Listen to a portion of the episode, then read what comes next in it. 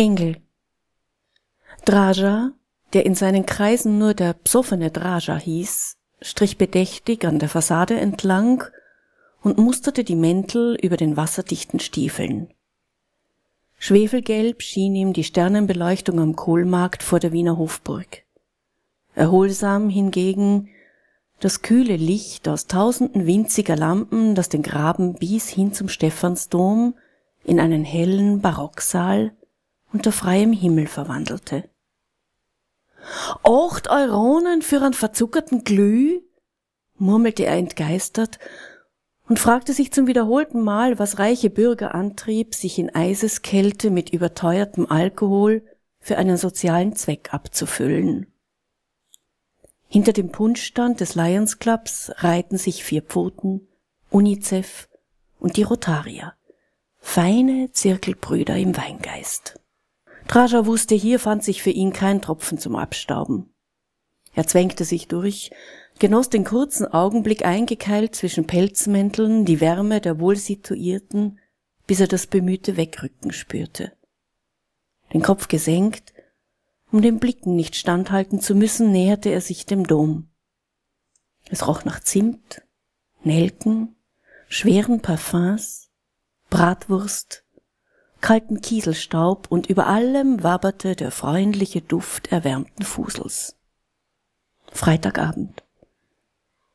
In zehn Tagen würde Draja mit dem Sechserpack Weihnachten feiern. Er war richtig eingeladen worden. Ein Halleluja auf Flöten, Susi, die ihn der Bande vorgestellt hatte. Ein Junge stolperte direkt vor ihm, der Obdachlose streckte die Hand aus, intuitiv. Eine Frau schob sich vor, packte den Buben, zog ihn weg. Ihr erschreckter Blick galt weniger dem Kind als dem streng riechenden Mann. Traja verzog den Mund. Von wegen, ihr Kinderlein kommet. Es war immer dasselbe. Da konnte auch der künstlerisch aufgepeppte Krippencontainer vor dem Rathaus nichts daran ändern. Landstreicher und Säufer gehörten nicht zur Wunschumgebung, weder beim saturierten Bürgertum noch bei den Arbeitern. Im Domportal stand die durchsichtige Sammelbox für die Turmsanierung. Draja schätzte die Höhe der eingeworfenen Münzen ab, zählte die sichtbaren Scheine.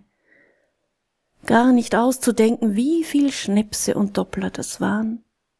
Indulci jubilo. Wenn er den richtigen Zeitpunkt erwischte, konnte er nach dem Abendgebet einen der geistlichen Herren auf dem Weg hinüber ins bischöfliche Palais abfangen. Den Dompfarrer vielleicht. Engagiert, freundlich, ungemein fesch und trotzdem nicht schwul. Nie sagte er zu ihm, du Psoffener oder Drascher. Mit diesem harten Zischen, das an kalten Wasserstrahl und aufgebrachte Hornissen erinnerte ob er sich Engel so vorstellen sollte wie diesen Priester, noch nicht verführt, noch nicht gefallen, noch strahlend in der sicheren Weite des Himmels. Tranken Engel? Jedenfalls sangen sie immer zu. Hosianna und Halleluja, ein beständiges Musizieren, wie ihm im Kindesalter die Eltern und dann die Chorleiterin weisgemacht hatten. Damals war er mit einer Engelstimme gesegnet gewesen, himmelstürmend, Jetzt war er ein Sandler. Die längst vergessen geglaubten Liedtexte würde er heute wohl gar nicht mehr los. Bevor nun der Dompfarrer fällig für eine kleine Spende war, sollte er hinüber Richtung Blutgasse schauen. Dorthin verirrten sich selten Kollegen, obwohl in den feinen Lokalen manch anständiger Souschef einen Blick für echten Hunger hatte. Er ließ die feinen Punschstände hinter sich, schlich an den eleganten Boutiquen vorbei. Keinen Blick hatte er für die aufwendige Dekoration in den Fenstern, die in Szene gesetzten Stücke mit den schlichten Preisschildern und der Zahlenkalligraphie darauf. Beppo würde ein weiches Herz und warmes Essen für ihn haben, da war er ganz sicher. Beppo hieß eigentlich Luitpold, Spezialitätssoßen und Desserts. Außerdem hatte er einen serbischen Schwager und eine tschechische Mutter, so etwas verband, wenn man Draja hieß und seit langem weg vom Fenster war. Beppo träumte von Ferrari-roten Cabrios und hatte eine Schwäche fürs Pokern. Eine Mischung, die nur gefährlich klang, solange man den Koch nicht kannte. Dass er Sandlern immer wieder Leckerbissen zukommen ließ, lag jedoch nicht am goldenen Wiener Gemüt. Das war Draja klar. Beppo bekämpfte die eigenen Dämonen damit, wie jeder Mensch seine private Vorhölle von persönlichen Engeln bewachen ließ. Draja kicherte hörbar. Keine Nachthemdträger mit wallendem Haar, die Hänsel und Gretel über morsche Brücken führten. Keine pausbäckigen Engelchen mit Spatzenschwingen bevölkerten seine Fantasie. Es hieß doch das himmlische Heer, ein schützender Verband von Soldaten mit Flammenrädern, Adlern mit säbelbewehrten Fängen, ein geflügelter Hüter mit dem Schwert. Wer hatte sich das bloß als Türsteher fürs Paradies ausgedacht? Vor einem mittelalterlichen Haus blieb er kurz stehen.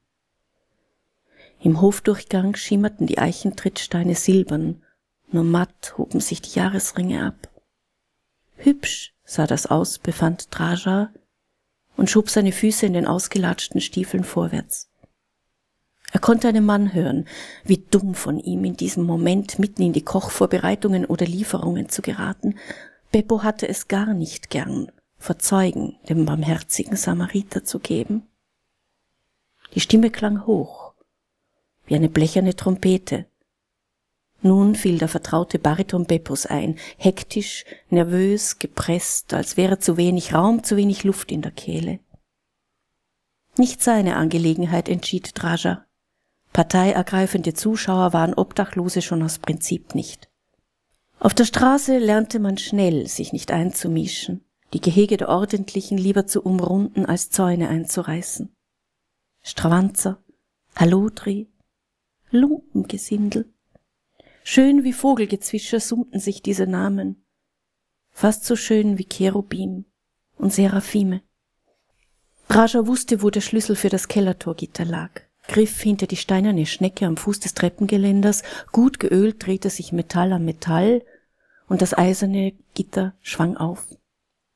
Er kannte sich hier aus, besser als Beppo vielleicht lieb war. Auf dem ersten Streppenabstand befand sich eine Holztüre, die hinüber ins Lager des Lokals führte. Sie war immer versperrt. Draja kletterte weiter. Im zweiten Absatz war über Putz eine Leitung verlegt, die zu einer Fassung mit jämmerlich schwacher Glühbirne führte. Draja schaltete ein. Geschickt war er den auf den Stufen abgestellten Eimern mit dem alten Frittieröl ausgewichen. Rattenfallen hießen sie denn immer wieder fielen die hungrigen Tiere hinein, versanken im stockenden Fett und erstickten, bevor sie darin ertrinken konnten. Manchmal schauten des Morgens drei, vier Schwänze aus der weißgelben Pampe. Das Küchenpersonal entfernte dann befriedigt die reiche Ernte.